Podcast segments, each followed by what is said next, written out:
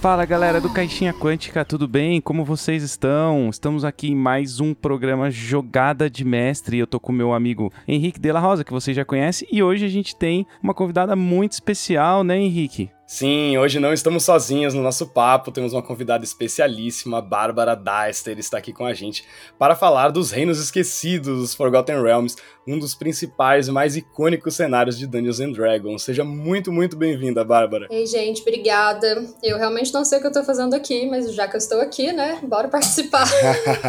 Valeu pelo convite. Imagina, vai, com, com certeza vai contribuir muito com com o nosso papo RPGístico de hoje. É, uma conversa assim descontraída sobre o cenário, bem introdutório, né? Queria agradecer sua presença, obrigado demais por ter aceitado. Você que tem um trabalho super importante no RPG Girls, né? A gente sabe disso. Depois a gente vai fazer uma sessão jabazão aí para você falar de, dos seus projetos, tal, que meu muito importante. Eu vou passar uns recados bem rápidos aqui para aproveitar o tempo, né? Porque quando tem, temos convidados a gente passa bem rapidinho. É para achar a gente nas redes sociais, arroba Caixinha Quântica e temos todos os episódios do Jogada de Mestre no www.caixinhaquântica.com.br. Se quiser apoiar o podcast, é pelo apoia.se e arroba Caixinha Quântica no PicPay. E você, Henrique, como é que faz para achar você aí na vocês da torre nas redes sociais, aí na internet? A Torre do Dragão, o local mais fácil de encontrar encontrar as informações é no nosso site, também torredodragão.com.br. Lá tem os links para todas as nossas redes,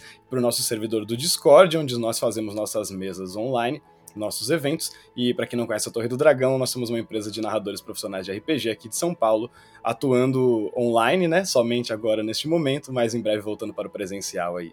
Então, se você quer aventuras de RPG, precisa de um narrador ou de uma narradora, quer montar um grupo, conhecer novos jogos, procura a Torre do Dragão no torredodragão.com.br. Beleza, rapidão, hein? Vamos pro programa então, pessoal? Vamos trocar uma ideia aí sobre o cenário, porque ele também é a base aí da, do, da quinta edição, né? Ô, ô, Bárbara, como é que você tá? Você tem jogado a quinta edição? E pelo, pelo que eu conheço, tenho acompanhado aí vocês, o canal de vocês, você é, jog, jogou bastante é, AD&D, né? Jogou OSR, jogou D&D antes desse, dessa leva de hoje, né? Do, do, RPG contemporâneo, assim. É, então, eu, eu comecei a jogar RPG com, com o, a segunda edição, né? Foi o jeito que eu comecei mesmo. E uhum. Daí depois passou aquela, aquela fase que a gente dá um tempo de RPG, né? E retornei, uh, tem, agora já faz um tempinho já. Foi aquele lance da faculdade, né? Entra na faculdade, deixa RPG pra lá, e depois você fala, cara, tem alguma coisa faltando na minha vida.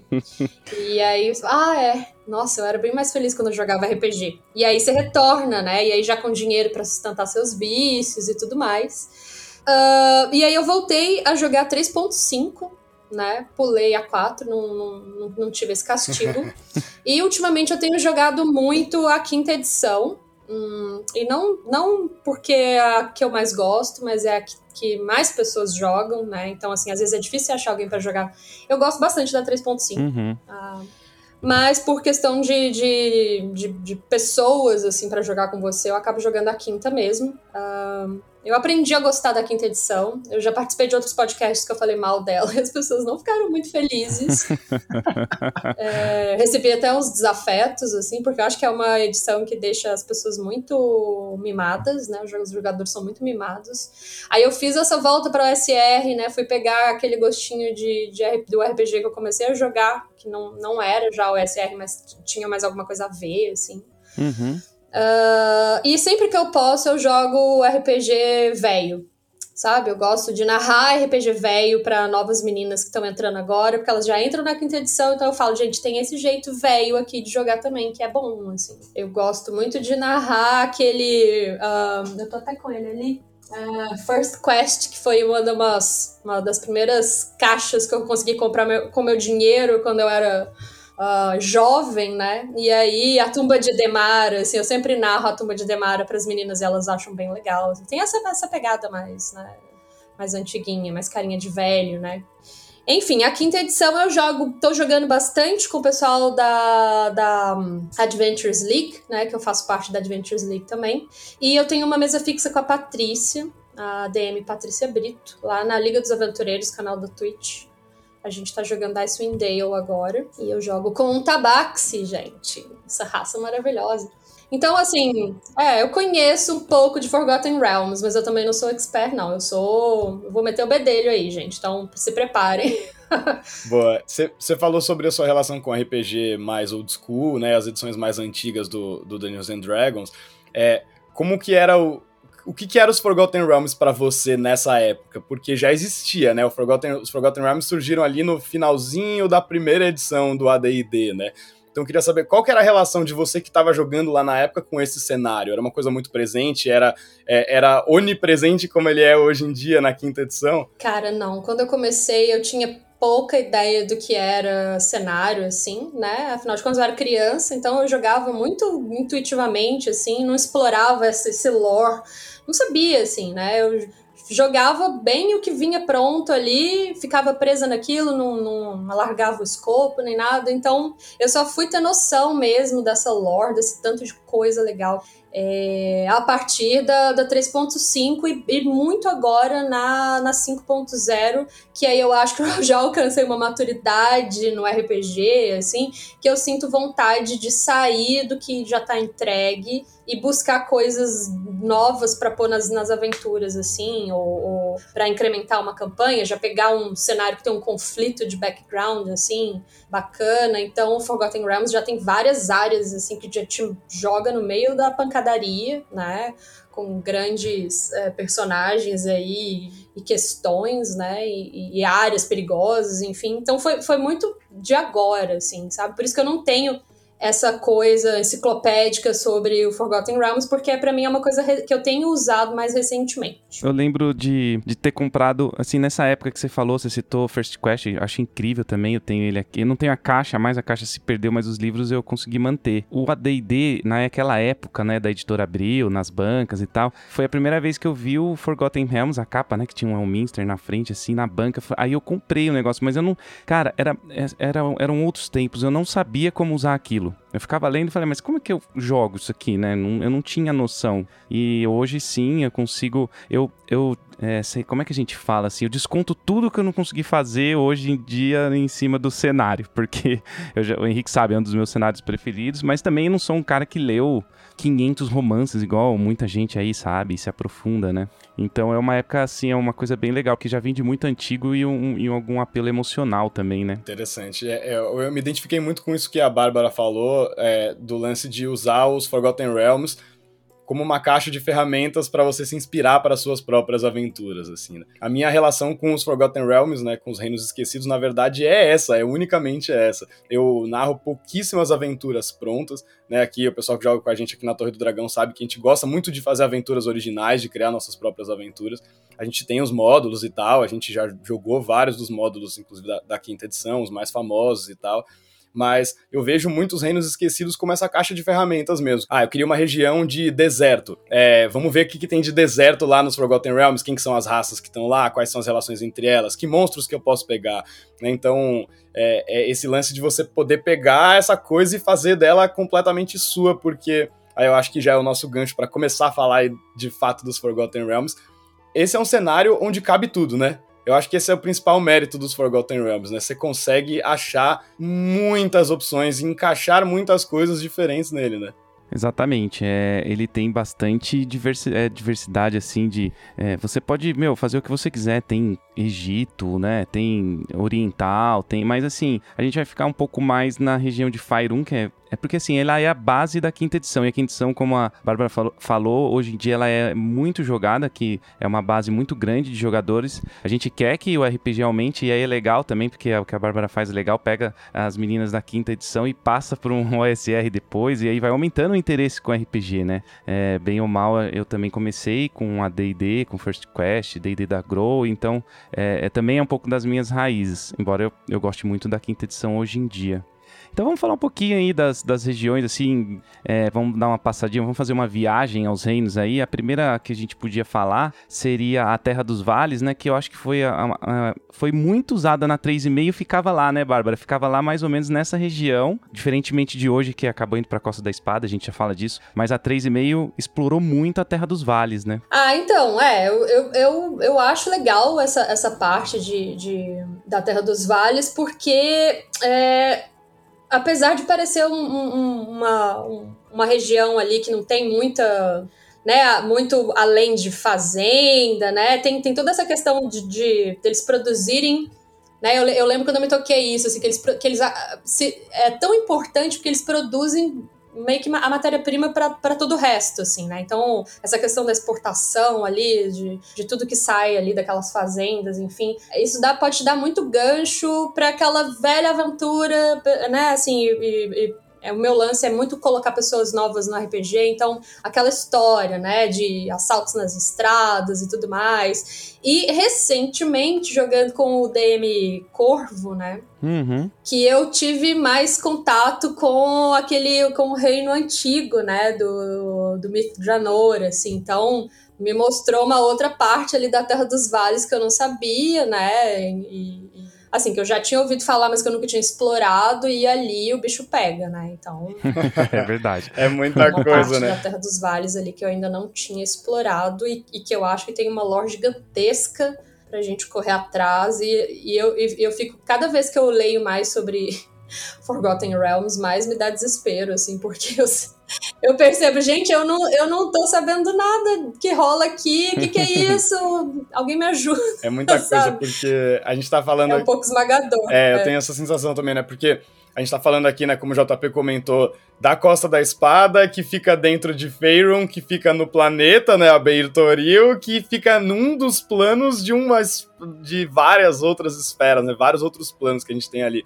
E é muito legal que cada um desses lugares, né, quando você começa a se aprofundar na mitologia daquele lugar, você começa a se conectar com essas outras partes do cenário. Aí você descobre da, das outras civilizações que existiram antes, e aí você chega, começa a chegar na criação daquele lugar, e aí você vai chegando nos deuses, você chega nos outros planos, então você começa, você consegue se aprofundando para esses outros lugares fora do plano material a partir de cada um desses lugares, né? Ou mesmo o Underdark, né, o subterrâneo que a gente vai falar daqui a pouco. É, eu acho é, é, muito legal como você pode pegar um pedacinho minúsculo e você vai dando zoom, vai dando zoom, vai dando zoom e não acaba, né? É, e a ansiedade vai só aumentando, né, gente? Porque... Ah, não dá. ah, mas eu acho que é a questão, né? É, a, a, gente né, gosta de ler e dominar o negócio, mas é, é, é, aquele lance de você, não, eu vou dominar esse pedaço que eu preciso para usar agora, né? Porque senão a gente cria mesmo esse negócio, não, eu quero entender tudo dos Forgotten Realms. E, nossa, haja haja anos, né, de leitura. Né, assim, não sei se eu sou boa de matemática, mas sei lá, tem mais de 50 anos que tá, tá rolando aí, né, Forgotten Realms, então é muito tempo para os caras inventarem uns, sabe, os detalhes mínimos e trocarem tudo e mudarem as, sei lá, e colocando mais coisa ali, então assim, gente, é, é, é uma vida curta, assim, eu acho que a pessoa que souber tudo sobre pessoa que sabe tudo de Forgotten Realms, parabéns para ela, assim, é. Parabéns. É bem difícil, sabe? É bem complicado. Você tem o Ed Greenwood, né, que, que criou o, o cenário. Acho que ele sabe tudo.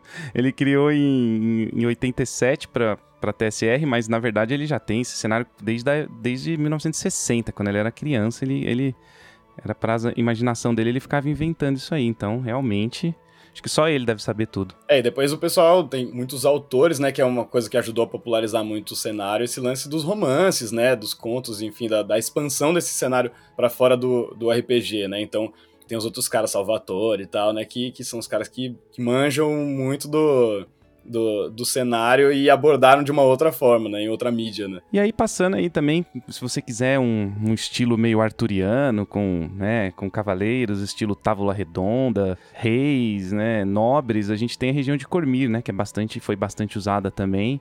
E eu, eu particularmente joguei muito em Cormir, então é uma região que eu conheço bastante, mais até que a, a Dale Lands e mais até que, inclusive, a Costa da Espada, que na, na quinta edição, mas Cormir eu joguei bastante na época, é, tanto do AD&D quanto do 3,5.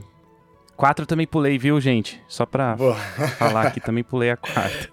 Eu ia até perguntar para você, JP, que é, eu tinha isso na cabeça de que era um dos, do, uma das suas regiões preferidas no, nos reinos ali, Cormir, né? Você, já vi você falando várias vezes de outras aventuras tal, que você narrou na, na região. E é legal, né, ter essa vibe arturiana, assim, né? É aquele negócio, né? É um pedacinho de um outro universo que, que tá encaixado ali dentro e você consegue né, usar essas outras coisas de fora do Forgotten Realms como referência, né? Cara, eu conheço pouco dessa região, assim, é... conheço mais o que eu li muito por alto, assim. Nunca joguei nada que se passasse nessa região, mas...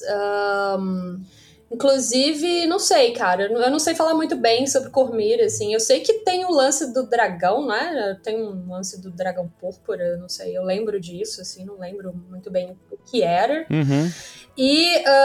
Um, eu sei que por causa do, do mar ali, né? Do, do, do Sea of Fallen Stars, que é um, um, sei lá, muita gente. Eu já vi até algumas pessoas comentando que é como se fosse o mar Mediterrâneo, né? Que a gente tem. Então, é uma região muito rica, né? Onde passam todas as rotas de comércio ali. Então, é. assim, ó, não é a minha onda, sabe? Eu não gosto de, de jogar, por exemplo, em cidades grandes, tipo Waterdeep, essas cidades ricas, com pessoas ricas, e eu odeio rico, então não é a minha onda. uh, eu gosto de jogar mais no caos, assim, na confusão, mas acho interessante, né? Tem que ter, né, gente? Fazer o contraponto ali da, das regiões mais periféricas e essa parte aí mais metrópole, né? modinha, sei lá.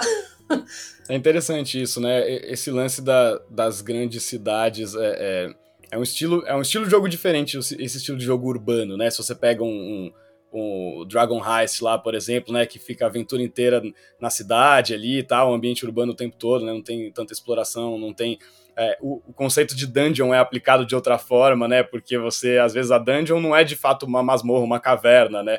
Ela é uma torre, ela é um castelo que você está entrando, né? São, as, de repente, as masmorras mesmo de um castelo, uma prisão, né? Então, você muitas vezes a gente usa os mesmos conceitos, mas o estilo de jogo é muito diferente, né? Você tende a ter muito mais interação social no ambiente urbano, né? Ter vários NPCs, né? E, e essa questão também que tem a ver com, com o lance né, arturiano aí que o JP comentou, de você ter mais não necessariamente uma coisa política, mas de ter mais intrigas, de ter mais relacionamentos mais intrincados entre os personagens que ocupam aquele mesmo espaço, né? Que ocupam aquela mesma cidade ou aquela mesma região urbana. Então, dá pra gente cair em aventuras de um outro, de um estilo bem diferente, né? Dá pra fazer uma aventura só de intriga, né? Você pega uma cidade grande dessas e faz uma aventura totalmente focada em, em relações é, entre os personagens. Essa é uma coisa que eu faço pouco, assim. Eu, eu coloco pouca política. Eu, eu, até deveria fazer mais, sabe? É, política mesmo, assim, aventuras políticas, de intrigas e, e, e, tudo mais, sortilégios. Eu uso pouquíssimo, assim. Quem sabe, ó, fica. Vou, vou deixar aqui o desafio para mim mesma de explorar um pouco mais Cormir, porque realmente não sei nada. É, e não é muito a minha onda, e às vezes a gente tem que sair da zona de conforto, né? Assim, até pra aumentar nosso XP como DM, né? Enfim. É, é uma região que eu tenho usado no D&D da Grow agora, com os nossos padrinhos e madrinhas do, do podcast, e, e tem rodado bem, assim, mas é, acaba que, como é D&D da Grow, eles eles estão no nível 1, 2, então não tem grandes intrigas políticas ainda não, só, só, só é um bando de, de doidos e, é, explorando ali e tentando ficar vivo, então acaba que o pano de fundo é só isso, mais ou menos. Né? Mas com o tempo, é evoluindo de nível, né? É legal entrar um pouco, já que você tá nessa região. E falando, assim, de grandes cidades, né? Isso aí é interessante que você falou dos níveis, é... porque né, o personagem de nível baixo ele não tem influência quase nenhuma no cenário, né? Como pessoa, como uma influência política, influência social, nem nada, né? Então esses cenários realmente tendem a funcionar melhor em níveis mais altos quando o seu personagem pode de fato fazer alguma coisa, ele tem grandes aliados, né? Ou tem um envolvimento maior com o universo ali. É, é, é bem interessante pensar dessa forma, como dá para você migrar de uma região para outra do cenário de acordo com a necessidade que você tem da história, né? Então eu vou para uma região mais selvagem para personagens de níveis mais baixos, eu vou para uma região mais urbana para inserir mais política e intriga. É, é, é, bem legal que elas, essa, os estilos de jogo estão conectados fisicamente dentro do cenário, né? Eles são lugares. Assim.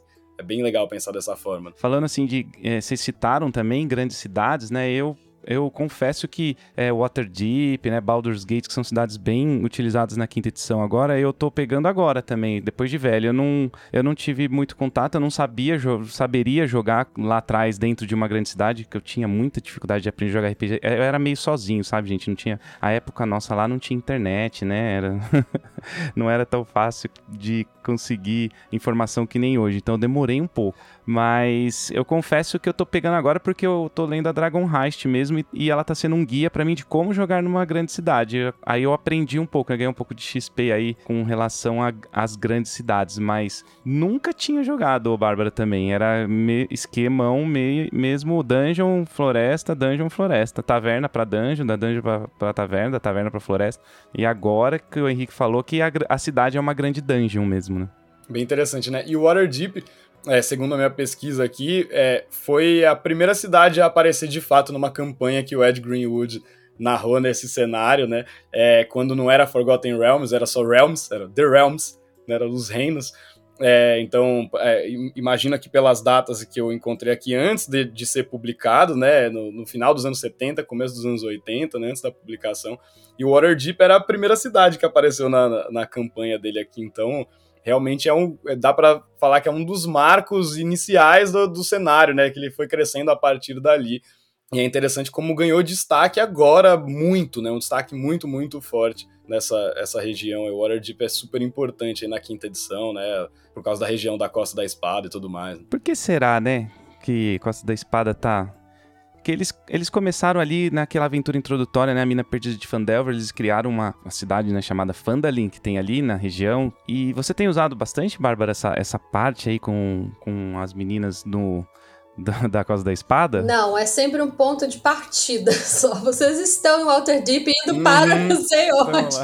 Eu sempre uso assim, eu, eu, realmente fujo da cidade grande, porque, que nem você falou, né, JP, eu não tenho também é, essa expertise, assim, e tô com pouquíssima vontade de ter nesse momento, assim, é, é, eu tô querendo procurar coisas que ninguém usa, assim, ou que eu não uso, né? Então, é, eu não tô usando, não, mas eu acredito que teve esse revival aí e jogaram luz em cima para poder vender os é, livros. É, é, com certeza é isso. É só para vender. Essa... E, e, olha, eu tenho, que é, eu tenho que comentar uma coisa que tem tudo a ver com o que você falou, Bárbara, que é a própria aventura Mina Perdida de Fandelver, o Waterdeep, aparece nessa aventura como um ponto de partida apenas. Eu ia falar isso. Né? Então, até mesmo na primeira aventura, na aventura introdutória da quinta edição, a cidade é tratada dessa forma. Eu não joguei, mas muitos dizem que na descida para Avernus, Baldur's Gate também é bem tem bem menos Baldur's Gate do que devia ter na aventura. Eu já ouvi isso várias pessoas falando isso.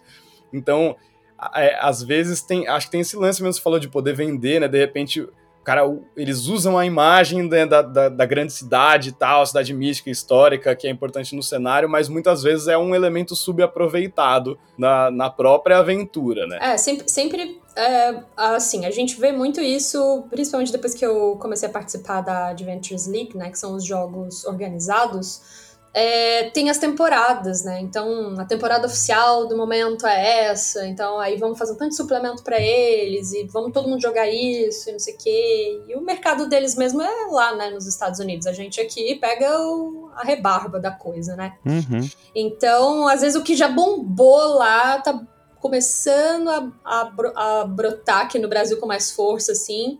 E não acho isso tão ruim, porque eu acho que o brasileiro tem uma abordagem muito mais criativa. Me desculpem aí, vocês estadunidenses ou não. Mas eu acho que a gente explora bem melhor, o nosso roleplay é bem melhor, entendeu? A gente usa tudo isso Sim. a nosso favor é. aí. E a gente não quer só consumir, gente. Assim, é, é, o meu lance é, tá rolando uma temporada. Uh, aí que é oficial, legal, eu vou ler sobre ela, vou jogar alguma coisa, mas eu quero jogar o que eu gosto, não o que tá na, né, tá, agora saiu, tá todo mundo jogando isso, saiu o hype, vamos lá. Vejo lá qual é o hype, mas eu quero continuar pesquisando, é, sei lá, essas umas partes do, do lá de, de, Forgotten Realms que, sei lá, Western Heartlands, alguma coisa assim, sabe? Cormir, que eu não conheço nada ainda, sabe? Anauroch, sei lá coisas que não estão muito ali, é, talvez, no spotlight ali na hora. Uhum. É, que eu acho que é, é, legal a gente fazer essa resistência também, né? Assim, não só ficar consumindo o que acabou de sair, mas que é uma coisa muito da OSR, né, gente? A OSR preza Uhum. É o jogo pelo jogo, não ficar comprando suplemento toda vez que sai e tudo mais. Por isso que teve toda essa questão, né, do, do Old School Renaissance e tal. Enfim, aí eu tento fazer essa resistência aí, até por, até por isso que uh, às vezes sai o livro, eu demoro um tempão para comprar, sabe? Eu, eu, vejo o povo jogar primeiro, vejo se é minha onda mesmo. Eu demoro bastante também, mas mais pelo preço do que porque também é muito caro. do que por não querer. demoro muito pra comprar Com um certeza. livro. Mas é um evento ali É, de RPG. É. Você falou, Bárbara, do, do Western Heartlands e, e eu acho que o Western Heartlands pra mim é o que Cormira é pro JP, a região que, sabe, minha go-to, assim, se eu tenho que escolher um lugar, tipo, agora pra fazer uma aventura em Forgotten Realms, eu vou escolher o Western Heartlands, sabe? Que eu acho que é uma região legal, que tem uma mitologia super rica também, a questão das Ariel, né, e o negócio do, dos dois sóis, a Ordem do Companheiro, né, Otavius Krieg lá, transformado no Aminiso, né, tem uma puta mitologia maluca, assim, inclusive Euturel aparece na descida para Avernus, que a gente citou agora, né, tem um pedaço da, da aventura que, que tem essa cidade.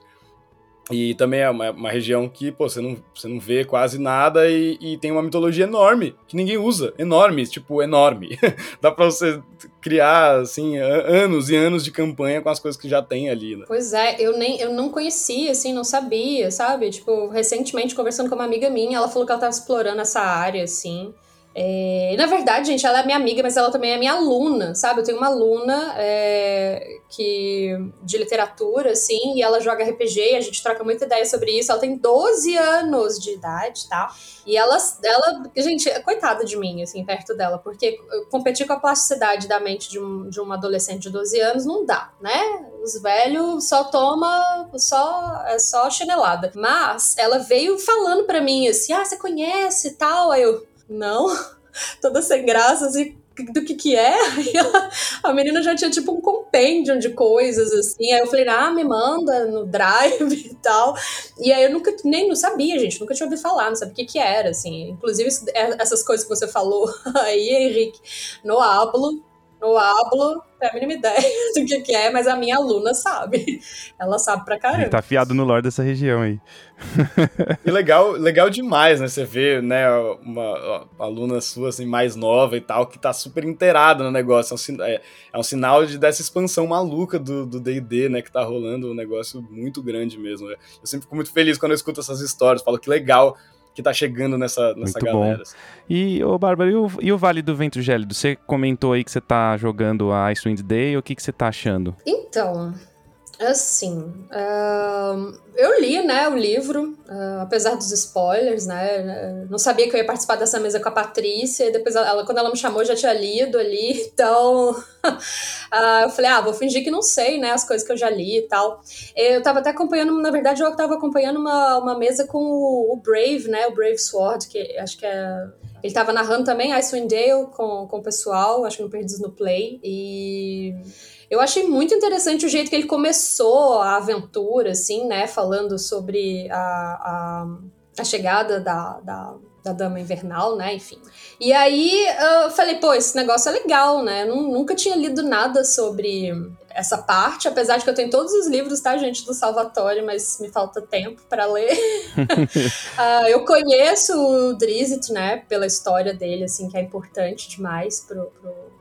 Enfim, mas nunca, nunca cheguei a, a, a ler os livros, né? Eu comecei a ler e na mesma época que eu tava lendo Dragonlance, achei Dragonlance mais legal, assim, eu deixei o Salvatore pra lá também, né, gente? Competir com Margaret Wise não é, dá. É, ali é difícil, é, difícil. Mas... Apesar de que eu adoro ele também, mas aí é difícil. É, pois é, tá, tá, na, tá, tá, na minha, tá na minha lista. Mas assim, um, pô, The Rime of Frost Maiden é legal demais, né? Assim, a, a, a questão toda de, de, de andar ali, né, pela, pela espinha. Como é que chama, gente? Espinha do mundo? É, espinha do mundo. Um lugar inóspito, né? E, e, a, e, a, primeira aventura que a gente jogou ali, a primeira parte, os animais desper, despertam, né? Eles despertam por uma questão ali do.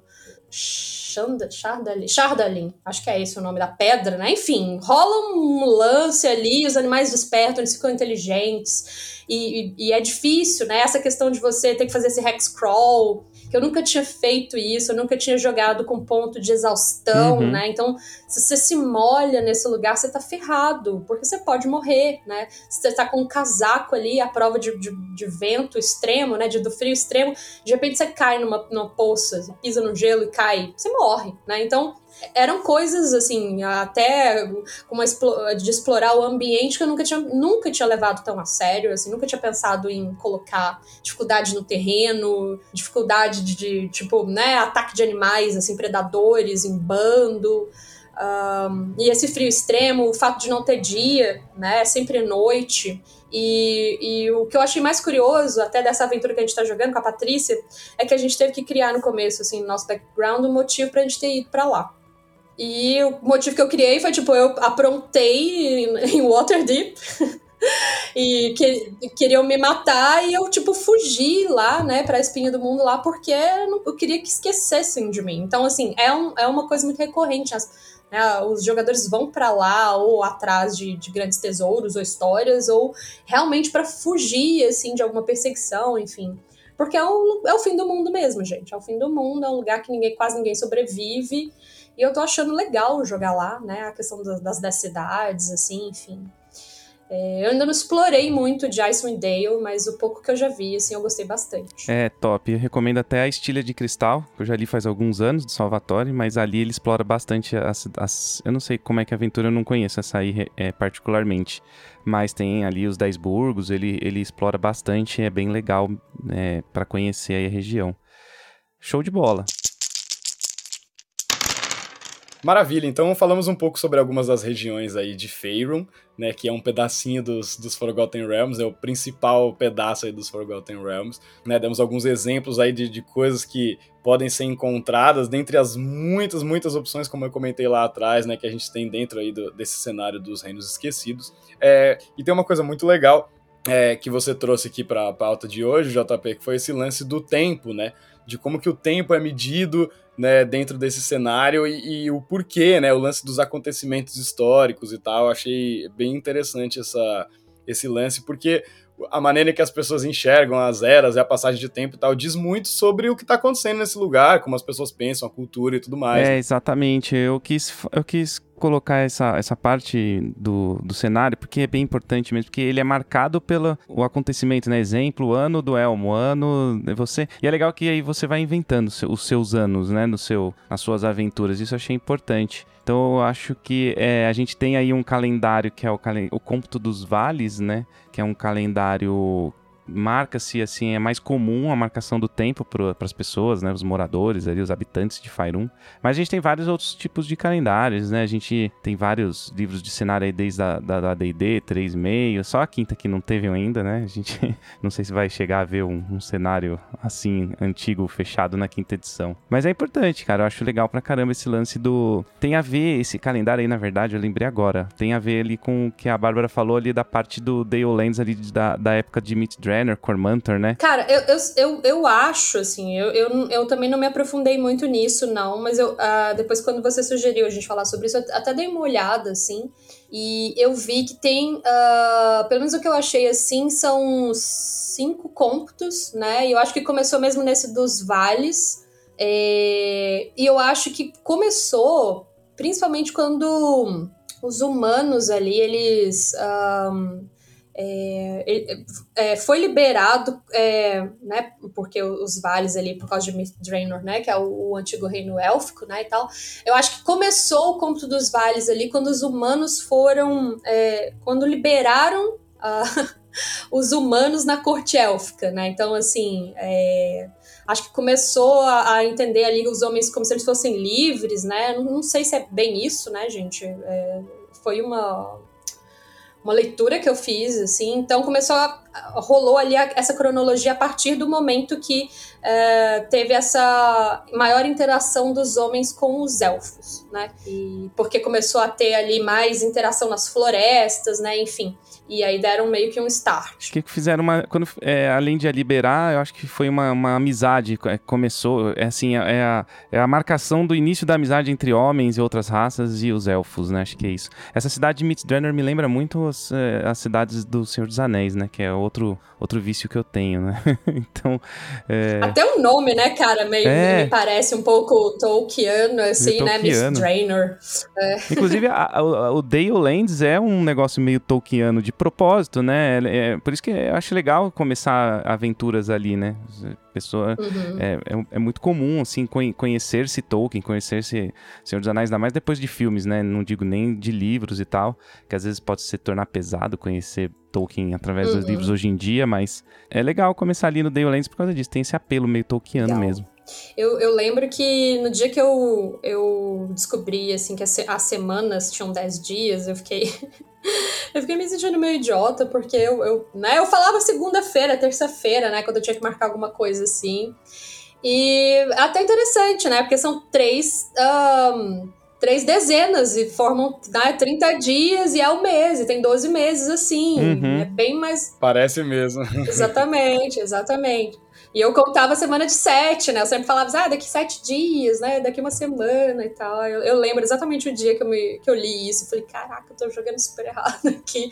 Mas... Uma coisa que me incomodava quando eu era moleque, que eu li esse negócio de semana de 10 dias lá nas épocas dos AD&D de banco e tal, eu ficava pensando, quando que eles tiravam folga? Isso me incomodava. Eu falei, será que eles tiram folga depois de nove dias? Que sacanagem, pô, já é tão difícil sábado e domingo só. É, eu ficava Cara, assim... folga é uma invenção moderna. Não existe isso no no RPG. Muito bom. É, não tem. Não, acho que não tiravam nunca, né? Você devia trabalhar Não tem folga, não. D&D não tem credo. folga. É, eu acho que, que é legal, assim como tem o ano, os anos, né? Você falou, ah, tem o ano do Elmo, tem o ano do Dragão, tem, tem as eras também, né? Que eu acho muito legal, que é, é da mesma forma que a gente enxerga a nossa história, né? A gente pensa na era moderna, renascentista, pensa barroco, pensa não sei o quê, né? E, e os Forgotten Realms também tem as suas eras com seus acontecimentos marcantes, né? Então, a criação, né, é, é, como vocês falaram, as relações entre as raças se estabelecerem, né, então a chegada do, dos anões, dos elfos, né, a criação dessas raças, né, e o estabelecimento das grandes civilizações.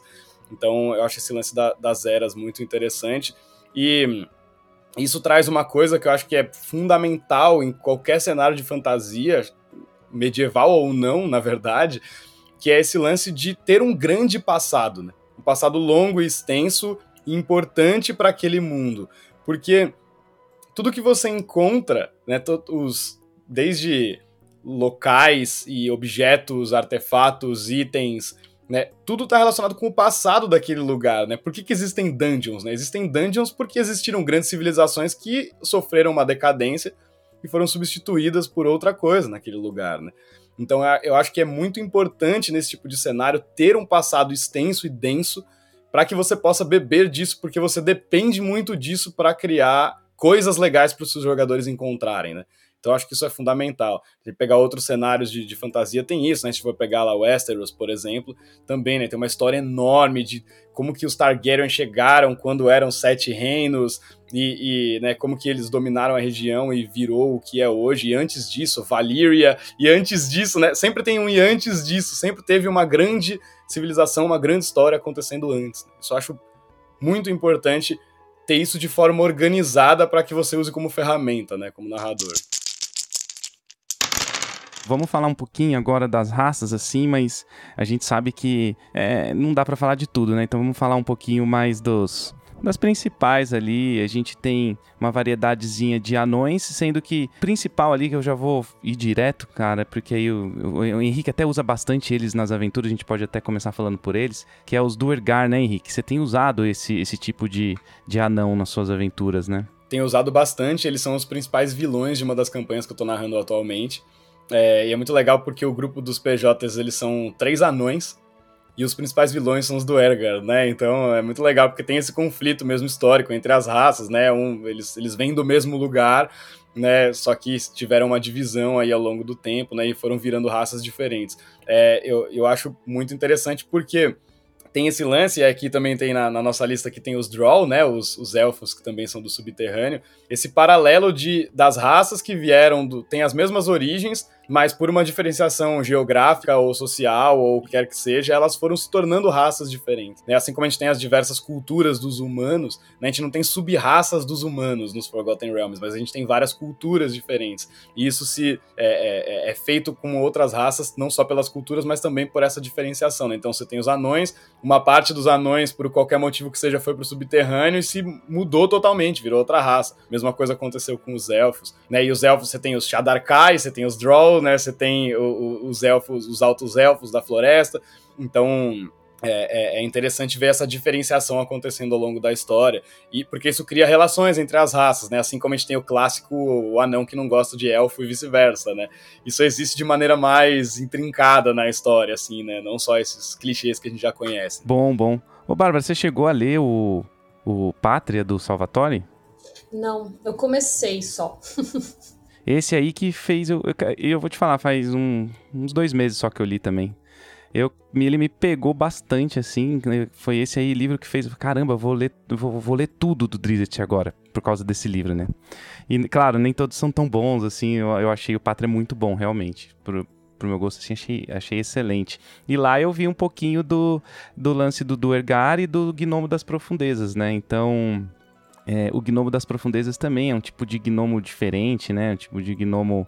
É, eles, não é que eles são maus, né? Eu não, eu não sei dizer, mas é o comportamento deles é diferente de um gnomo comum, né? Então, ali, no, esse lance do livro do, do Salvatore me trouxe um pouquinho mais de lore dessas, é, dessas raças do Underdark, tanto dos Drolls, né? Do, do, dos gnomos das profundezas, dos Duergar. Então, é, esse, esse tipo de livro, esse tipo de coisa é muito legal para trazer lore, assim, e é legal que a gente tem traduzido, né? Não precisa, durante muitos e muitos anos, só em inglês, e agora temos em português também, né? Pois é, depois que o, o... eu não lembro se foi, agora eu tô na dúvida se foi no Volo ou se foi no Mordecai, acho que foi no Volo, eles liberaram de, do, do Ergar ser um, um, um, personagem jogável, né?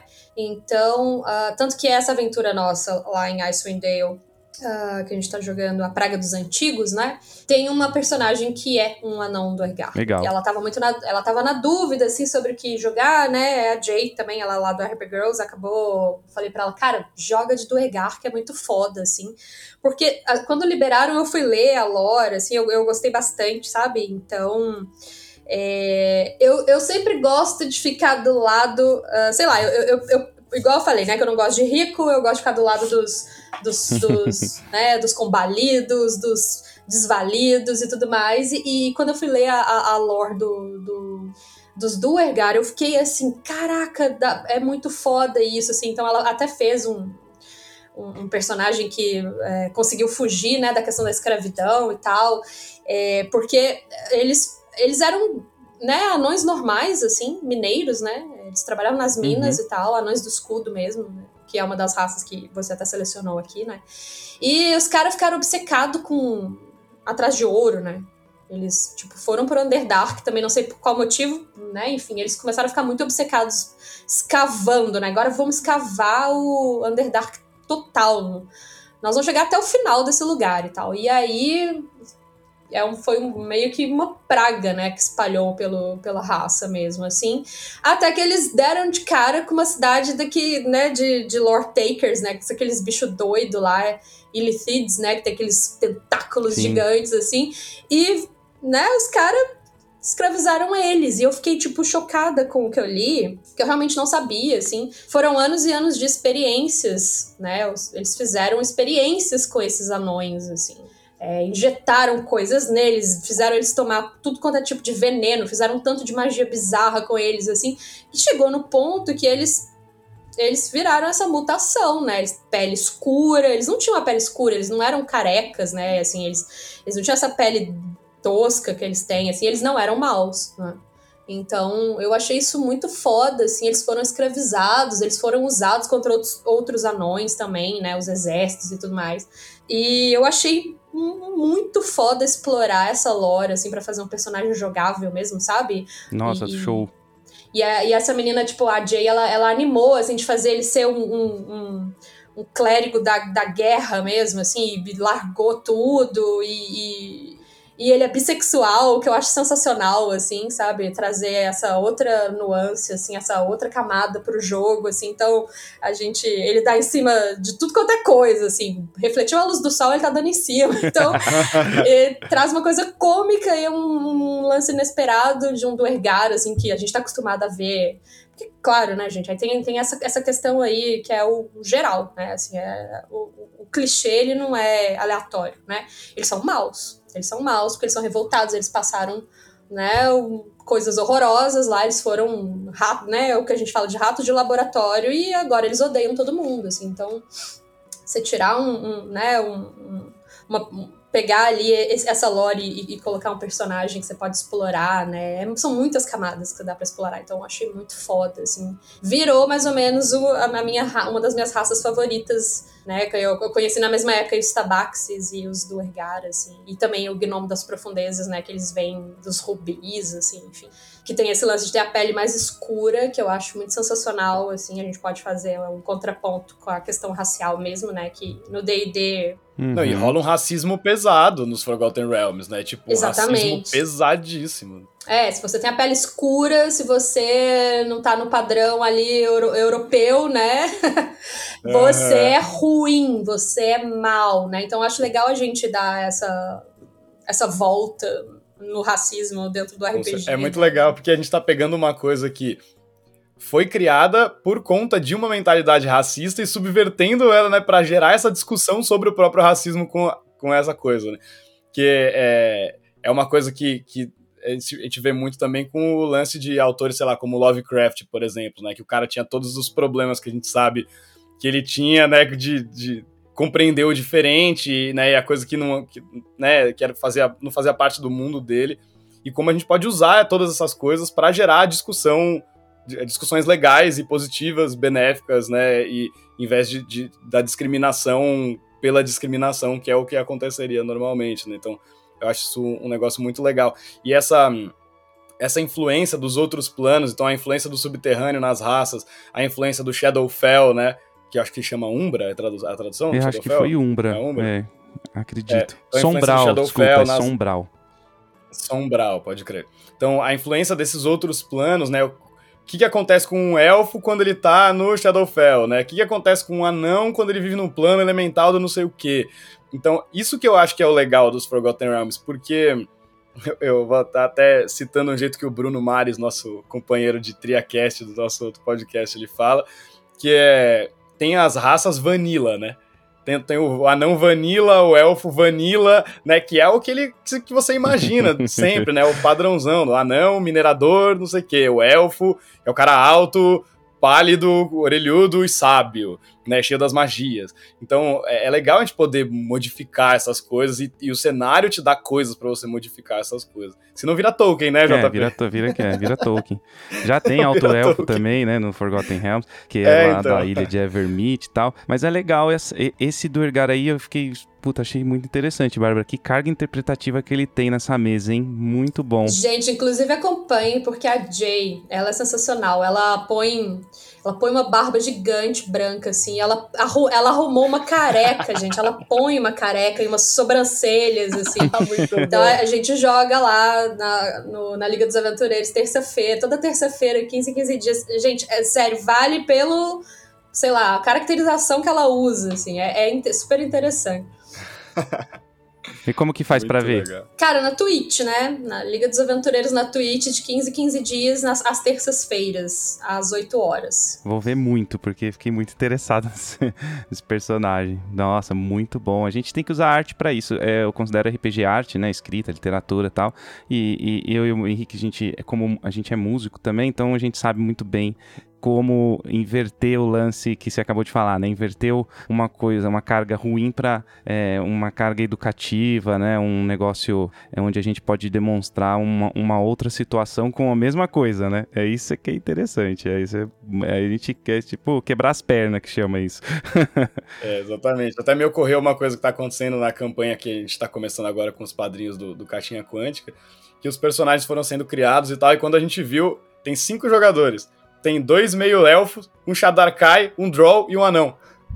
Falei, cara, olha que relações legais que a gente vai criar aqui. Né? Então tem o meio elfo que ele tem um problema com os elfos por conta da família dele ter feito várias besteiras, assim, mentido para ele e tal.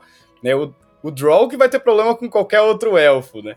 E o Shadarkai que é o inimigo mortal do outro, e tem um anão no meio de tudo isso. Então dá pra gente gerar coisas muito interessantes de relações e, e até mesmo brincar com, com o contrário, né? Pô, mas e, e, se o anão e o elfo não forem os opostos? Na verdade, o, o e o elfo podem ser os opostos, né? O Shadarkai e o anão. A gente pode inverter essas coisas. De repente, o anão é, vira amigo do elfo nessa situação, né? Ele acaba sendo mais similar, mais parecido com o elfo do que ele é com os outros caras que vêm de outros planos. Dá pra gente brincar de muitas formas, né, com isso. E pra gente chegando mais no fim do programa aí, pra gente finalizar, mas também não vai dar pra falar tudo, porque é muito grande o lore disso aqui. É a religião, magia, deuses em Forgotten Realms, né, pessoal? A gente tem ali um, né, um, um sistema politeísta dentro do cenário, né? Sim, e, e, uma coisa que a gente comentou até em alguns episódios atrás, né, JP, é esse lance, eu queria até saber o que a Bárbara acha sobre isso e como que ela lida com esse tipo de coisa nas mesas dela, né, porque, por padrão, os deuses de fato existem, né? Nos reinos esquecidos. Eles existem mesmo. Né? Não é uma coisa ah, que você acredita numa força etérea que você não sabe. Não. O Deus existe, ele dá poder lá pro clérigo, é outra entidade dá poder pro bruxo. Né? Então eles existem de fato. Né? E, e isso muda tudo, né? como que você vive, como você se comporta num mundo onde os deuses existem de fato? não é uma suposição, não é uma teoria, não é né, uma aspiração, é uma coisa que existe de fato. Então isso muda completamente a relação das pessoas com a religião, com a magia, com a tecnologia, relações entre, entre culturas, né? É muito, muito louco isso, né?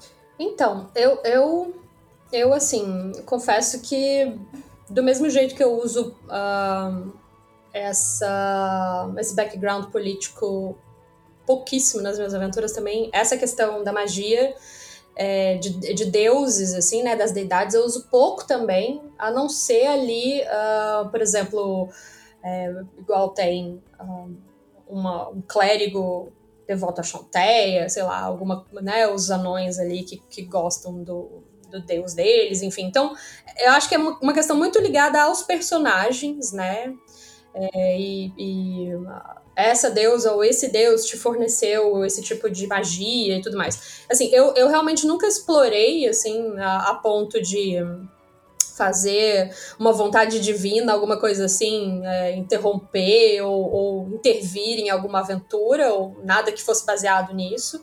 Mas eu acho muito interessante, né? Ainda, ainda não tive essa oportunidade e nem esse ímpeto de usar né? Não porque eu seja contra nem nada, mas é, é aquilo que eu falei, gente, é tanta coisa.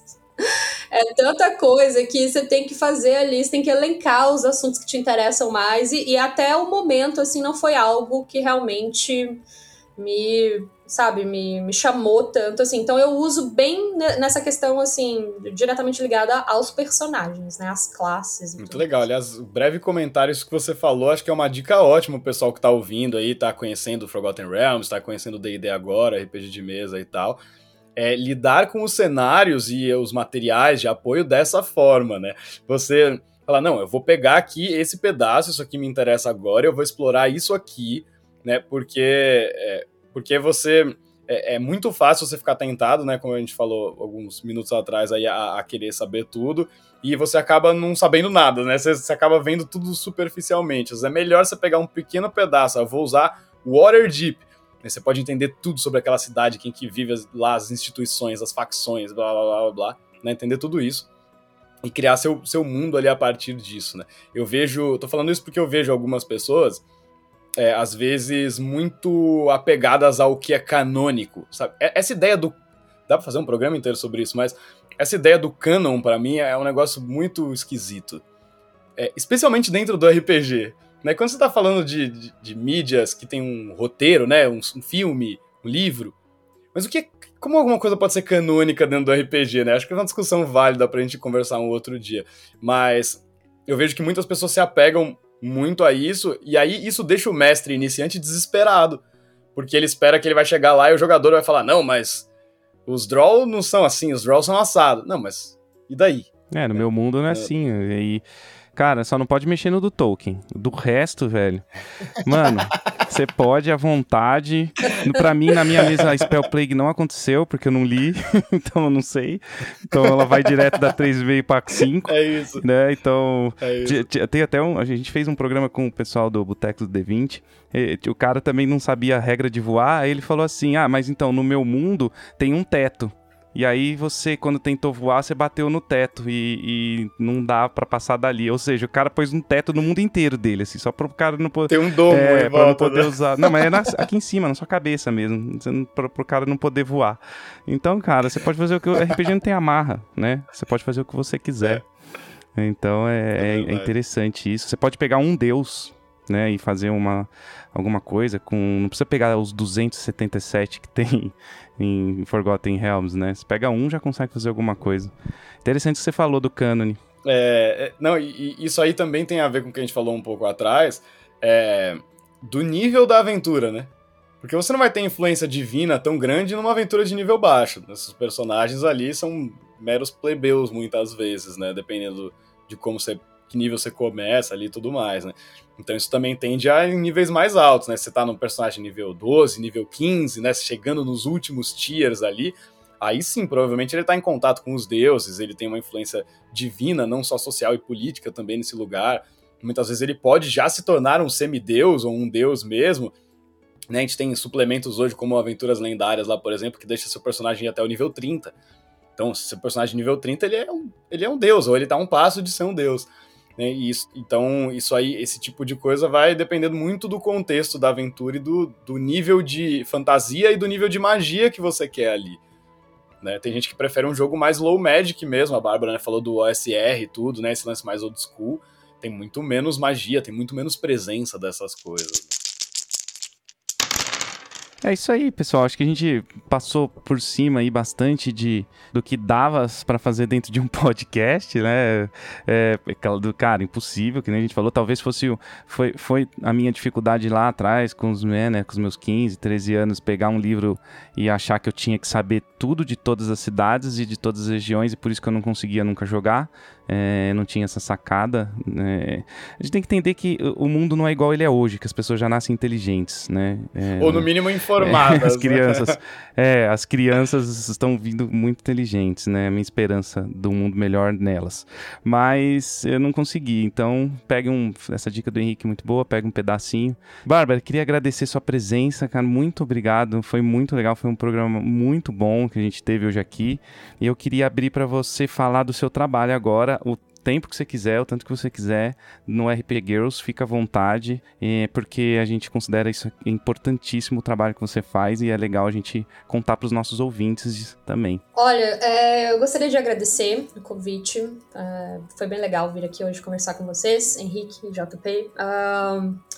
É, a gente já está planejando, né, essa participação há um tempo, a primeira vez que rolou aí as agendas. É difícil, né, gente? É, mas, enfim, é, ainda mais em questão de pandemia, mas legal, gostei de vir participar.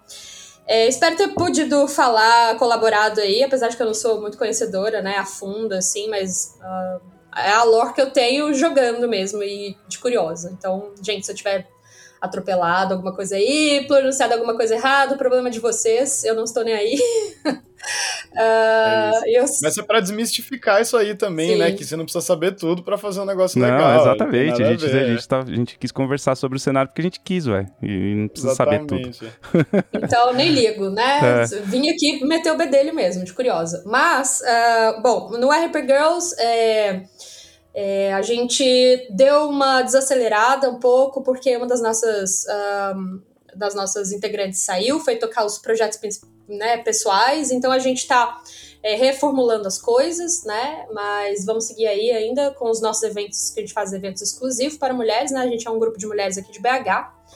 É, com a pandemia, né, de, apesar de tu, todas as coisas ruins, assim, inomináveis que a gente é, passou aí, a gente conseguiu é, ter um alcance maior, assim, então nós estamos jogando com mulheres do Brasil todo, né, isso é uma coisa muito interessante, bastante gente é, voltando para o hobby ou uh, começando, né, principalmente as mulheres, que é o que a gente dá mais ênfase, é, a gente joga na Twitch, é, RP Girls na Twitch. Pode seguir a gente também no Twitter, e no Instagram, que é onde a gente concentra mais as nossas uh, divulgações.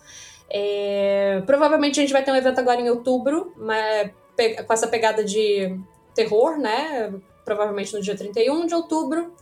E quem quiser seguir o meu trabalho individual, né? Eu tenho.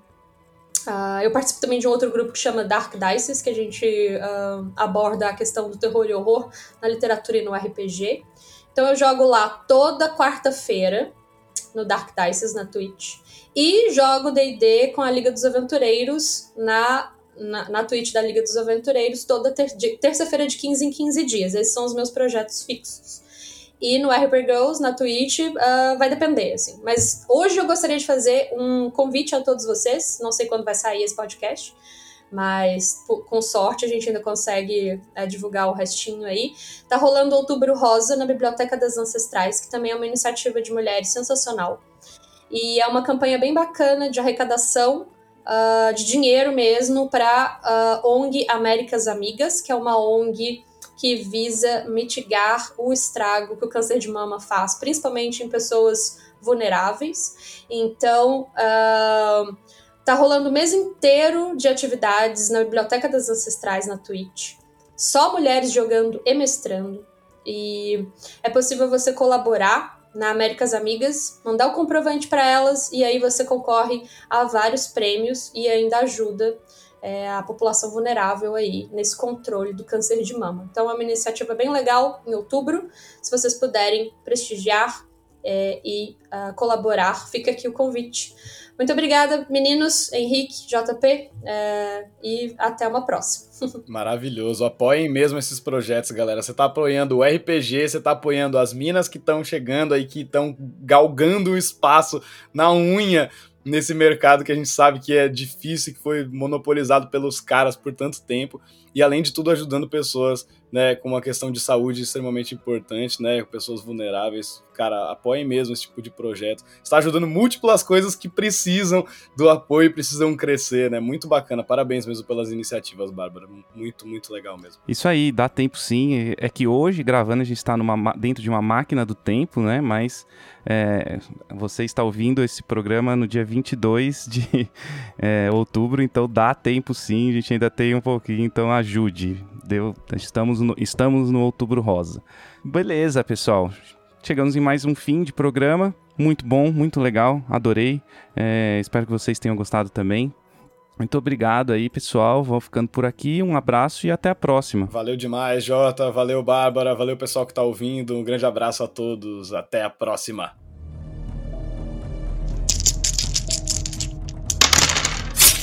Oh!